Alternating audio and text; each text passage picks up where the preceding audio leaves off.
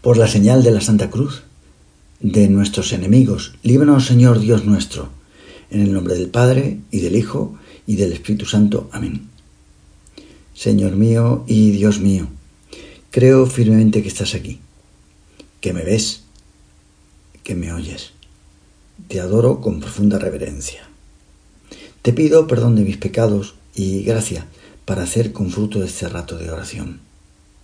Madre mía Inmaculada, San José, mi Padre y Señor, Ángel de mi guarda, intercedes por mí. Lo que te voy a contar sucedió en un centro de la obra. Pasó en, en Lagos, Nigeria. Un chico musulmán que acudía por allí y decidió bautizarse. Como es costumbre en estos casos, en África, cuando un chico se quiere convertir, lo que se le dice es que traiga a sus padres. Pero por las condiciones de esa familia, sus padres no vivían con él. ¿Y con quién vives? Con mi abuela. Pues dile que venga. Es que no es cristiana y no sabe hablar inglés, solo yoruba y pidgin English. Es un inglés de Lagos. Debe ser musulmana como tú. No, es animista una profetez, jefa de sacerdotisas. Hace sacrificios a Osun y a Ogún. También sacrificios pacificadores de Satán. Entonces, el que le escuchaba dice, bueno, no importa, dile que venga. y al día siguiente, vestida de profetisa, con una túnica de color púrpura, collares de conchas, un aspecto imponente y nerviosa. Mirando por todo sitio, escudriñando cada rincón. Y el que me lo contaba sigue el relato diciendo, cuando le empezamos a enseñar el centro, ella iba buscando algo,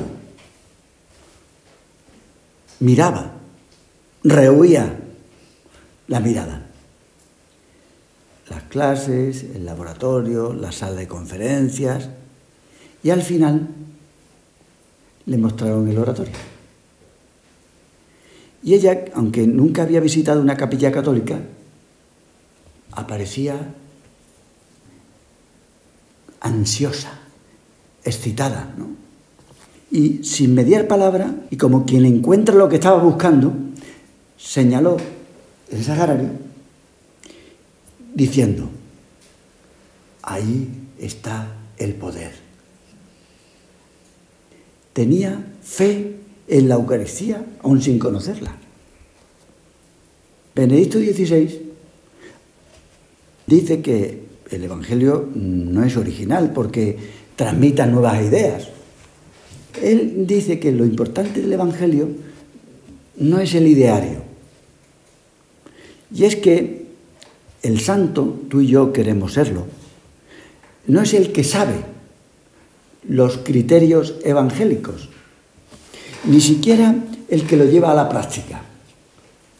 Nosotros nos proponemos un plan, tenemos en la idea unas cosas que queremos cumplir y vamos a ver si lo llevamos a la práctica.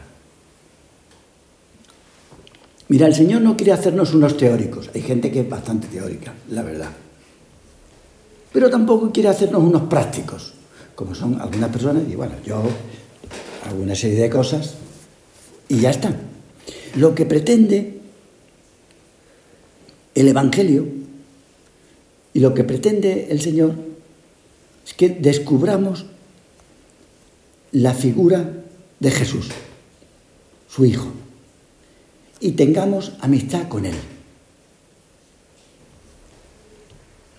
Joseph Ratzinger seguía diciendo que tampoco el Antiguo Testamento, si el Nuevo no es novedoso, el Antiguo, la novedad no consiste en cuestiones abstractas, dice él, sino en la actuación imprevisible.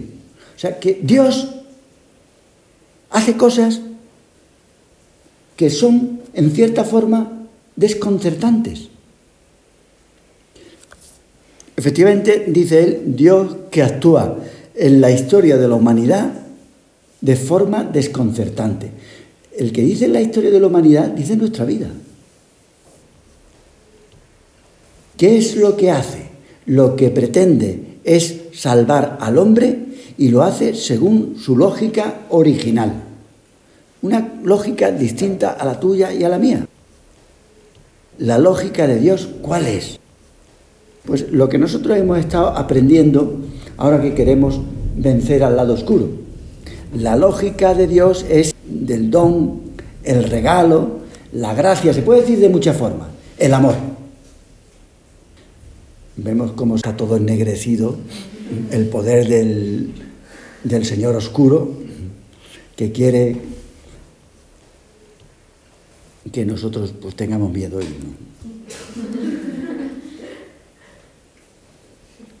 Mira, esto se puede decir de muchas formas, pero la realidad es una. Es el amor.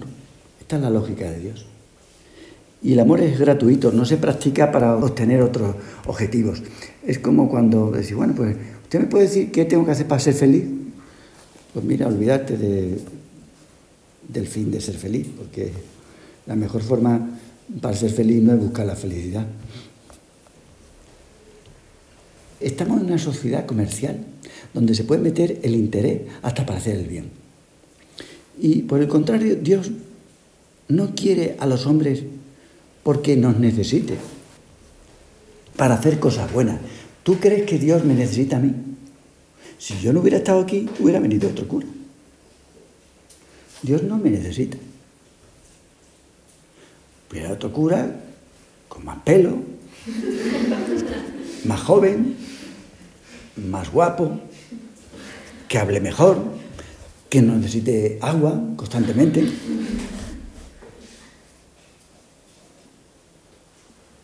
Dios no te quiere a ti, ni me quiere a mí, porque nos necesite para hacer cosas buenas. Y hombre, es que Dios te necesita a ti, porque ahora tú vas a hacer cosas buenas cuando llegues al colegio mayor. Tampoco nos quiere porque nos portamos bien. ¿Cómo no nos va a querer a nosotros con lo bien que nos hemos portado aquí en el curso de retiro? ¿No nos va a querer Dios? Pues es que no nos quiere por eso. ¿Por qué nos quiere Dios? Mira, por una razón. Porque Él es bueno. Y ese amor que tiene en su forma más radical lo realiza como hombre muriendo en una cruz. Su gran poder, su omnipotencia, la demuestra Jesús al humillarse de esa forma. En el madero, en la cruz, se puede ver la verdad de que Dios es amor. Mira, míralo. Pero esto no ocurrió una vez, dices que yo no estuve. Cuando eso pasó yo no estuve. ¿Cómo no estuviste? Si Jesús ha perpetuado este acto de entrega mediante la institución de un sacramento, que es la Eucaristía. Cuando estás estudiando en Harry, si la que estudié en Harry, no sé, claro, aquí casi todas se de Harry que soy gente, bueno, a lo mejor...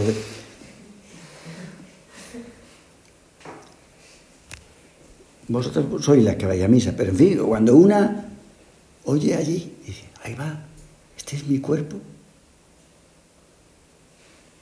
Esto es la misa. El amor de Dios que llega al extremo de aniquilarse. Es la kenosis, llaman los teólogos. Qué importante es la misa para el colegio mayor, es que cambiaremos la universidad. Si hubiera diez santas en el colegio mayor, más uno, Cambiaríamos la ciudad.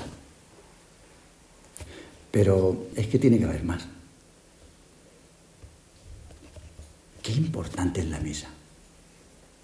Lo sabemos por experiencia.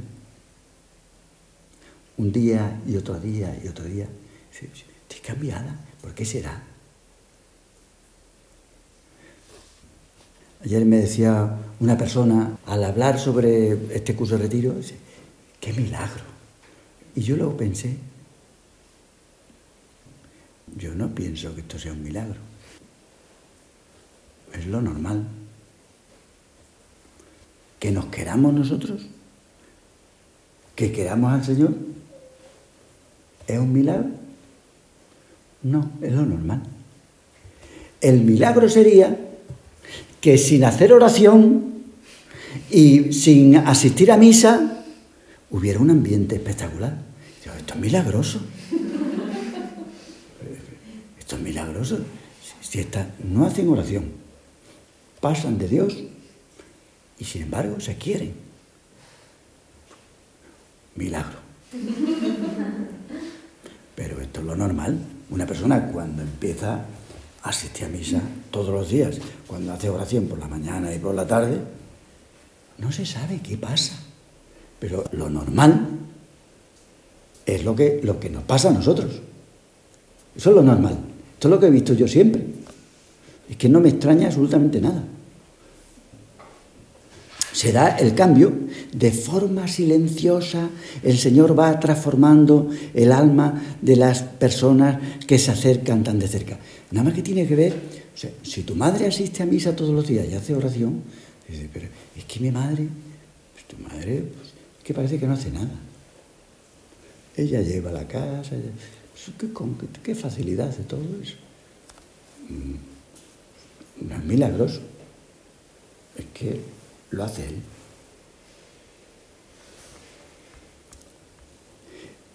Solo se da el cambiazo de nuestro corazón cuando nos acercamos al amor de Dios que se manifiesta en la cruz y, en la Eucaristía.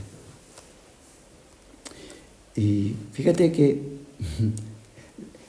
cuando el Señor se despide dice, os doy un mandamiento nuevo. O sea, que mandan que os améis. Yo os puedo decir a vosotros que queráis a una chica del colegio mayor. Vamos a ver, ¿va, ¿vais a querer todas? No sé. Dice Antonio, eso no se puede mandar, ¿no?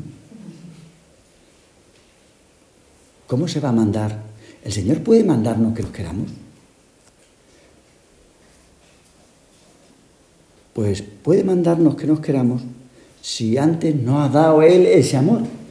Por eso, en la última cena, en el momento en que Jesús anticipa su entrega, es cuando también se nos manda el amor, porque Él antes no lo ha entregado. Mira, los santos, por ejemplo, Santa Teresa de Calcuta, ha adquirido su capacidad de amar al próximo gracias al Señor en la Eucaristía. ¿Y cómo yo ahora tengo tanta capacidad de amar? Que te lo han dado, es un regalo. ¿Cómo contrasta todo esto con la imagen que dan? No los santos, no los santos, los santos no, sino algunos buenos cristianos. Podemos decir que son buenos cristianos. Dice, la misa es larga. Dice, hombre, ya más facilidades para ir a misa, ¿verdad? Esto, cuando una está cansada ya no... La misa, la misa es larga. Media hora.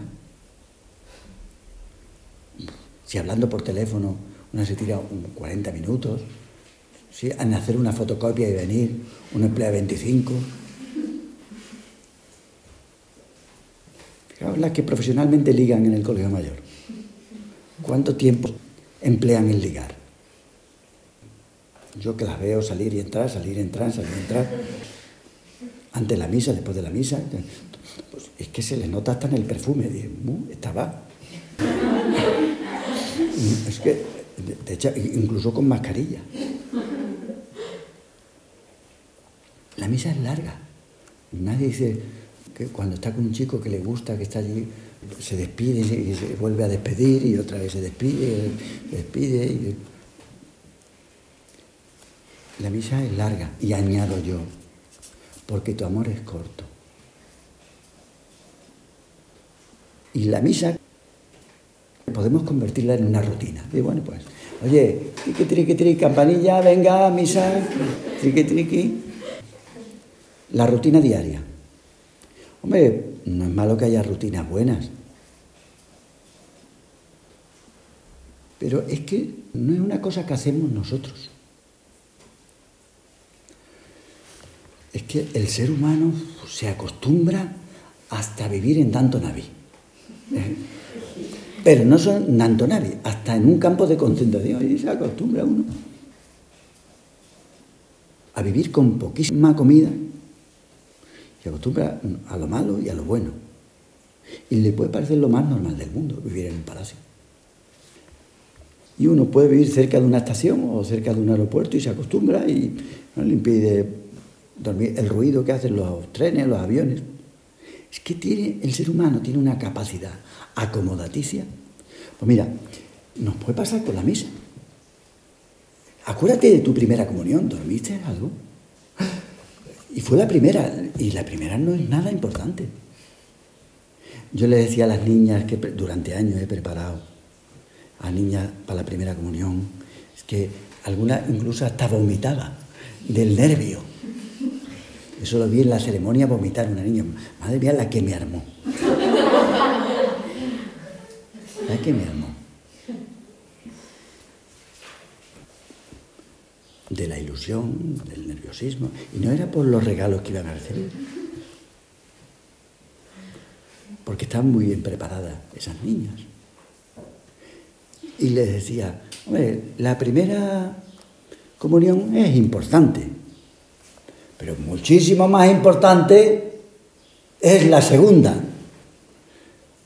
Y decía, y mucho más importante que la segunda, levantaba una la mano, la tercera. Eh, pues es verdad, ¿y tú cómo lo sabes? Claro. Y la más importante es la última que hayamos hecho, claro. Porque cuando uno lleva tiempo comulgando, la primera uno está nervioso, está despistado, hay focos, hay fotógrafos, hay regalos, uno mm, no está en su momento. La segunda, que ya va con la tercera, es más consciente de lo que está haciendo. Tiene más valor la Santa Misa que todos los santos juntos incluida la Santísima Virgen. Y quizás hemos asistido hoy a este prodigio y aquí estamos, pues nos ha parecido lo más normal del mundo. Pues ha habido misa. Y ya está, estamos aquí. Y hombre, está bien, ¿eh? es que el ser humano tiene esa capacidad para acostumbrarse a todo. Hacer costumbre, pues claro que es una cosa positiva, pero pero también la costumbre puede quitarle importancia a las cosas simplemente porque, como las repetimos, la costumbre nos acostumbra. Pues le decimos ahora al Señor, yo se lo digo en vuestro nombre, que no me acostumbre jamás a tratarte. Díselo. La misa es un rito, claro, pero es mucho más. El Papa nos habla de la mística, lo, escondido, lo, oculto, de la Eucaristía. La base de este sacramento es el abajarse de Dios hacia nosotros, para que nosotros nos hagamos como Dios. Nos hace ser uno con Él, por la común unión. Decía el santo cura de Ars, todas las obras juntas no pueden compararse con el sacrificio de la misa. Pues son obras de hombres, sí, tú puedes hacer cosas a del día, cosas buenas, sí. Mientras que la Santa Misa es obra de Dios. Cuando dice, hombre, círculo o misa, meditación o misa, dice, pues no lo dudes, pero mujer lo puede hacer la oración después, como disyuntiva. Como si, no sé, si el Juan dijera, ¿acompaño a, la Virgen al Calvario o, hago una visita a unos pobres? no sé. Ya el hecho de preguntarse eso.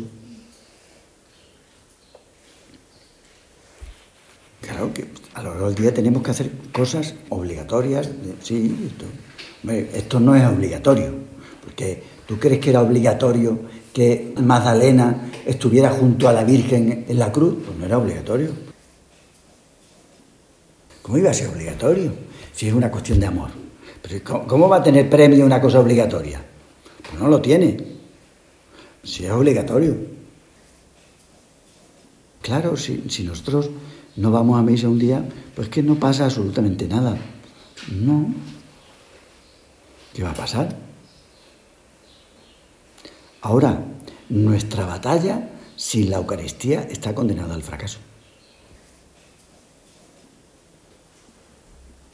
Fíjate, el cura de Arque había confesado a tantos curas, hombre, yo tengo experiencia, fíjate tú si a lo largo del año, pues hablo con gente, ¿no? Él decía que la tibieza en el sacerdocio se debía a no dar importancia, ¿sabes a qué? a las distracciones durante la Santa Misa. ¿Te imaginas a San Juan mirando el reloj? A ver si se muere ya. Que esto se me va a desmayar aquí. Las distracciones. No deben asustarnos porque tampoco somos humanos, ¿no? Sino corregirlas sin perder la paz. Somos niños débiles delante de Dios. Mira, San José es modelo de una persona atenta. A mí me gusta, lo hago siempre porque, hombre, en el oratorio que tenemos, le digo esta oración que lo aconseja la iglesia antes de empezar. Yo también lo rezo después. Qué hombre tan afortunado, porque tuviste la suerte de ver, escuchar a Dios en tu misma casa. Aquel a quien gente importante ha querido ver a lo largo de toda la historia, pero no ha podido, ni tampoco ha conocido su timbre de voz. Ya nos gustaría a nosotros conocer el timbre de voz de Jesús. Y tú, José, lo has llevado en brazos, le has dado infinidad de besos, le enseñaste a trabajar, incluso le has oído muchísimas veces llamarle papá. ¡Oh, ¡Qué suerte! Pues ayúdanos para que también nosotros tratemos con mucho cariño a Jesús. Yo se lo digo en mi nombre y en el vuestro. Bueno, hay que terminar la carta, ¿no?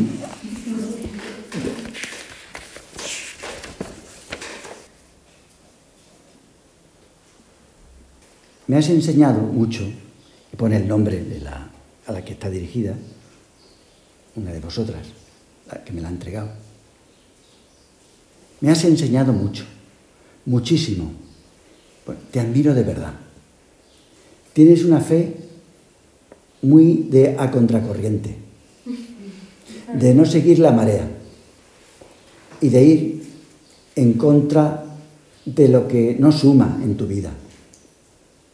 Esto no lo sabes, pero hay un día en que te vi haciendo la oración muy temprano, cuando no había sido capaz ni de proponérmelo algo hizo clic en mí. No me preguntes ni qué fue, porque ni yo misma lo sé. Sigue diciendo esta, vales muchísimo y estoy segura de que Dios quiere algo muy grande de ti. Nadie me ha dicho que te escriba esto, ni tiene ningún fin concreto, así que no te rayes por nada. Vive cada minuto a tope y aprovechalo, pero sobre todo deja que Dios se aproveche de ti y que te cuide como Él sabe hacer. Habla con Él, pero sobre todo deja que Él te hable a ti. Coge un libro que te llame la atención y ábrelo por una página cualquiera. Así nos habla muchas veces y que todo lo demás vaya solo. Y recuerda que lo importante es hacer clic por dentro. Bueno, pone el nombre, vive cada minuto y no te preocupes por el siguiente, que ya vendrá solo. Un abrazo gigante y echa algún recillo, y así lo hacemos, hacer un recillo por mí, por esta. Nos vemos a la vuelta, crack. Firma, Marieta. Te doy gracias, Dios mío, por los buenos propósitos, afectos e inspiraciones que me has comunicado en esta meditación. Te pido ayuda para ponerlos por obra. Madre mía Inmaculada, San José, mi Padre y Señor, Ángel de mi guarda, intercedes por mí.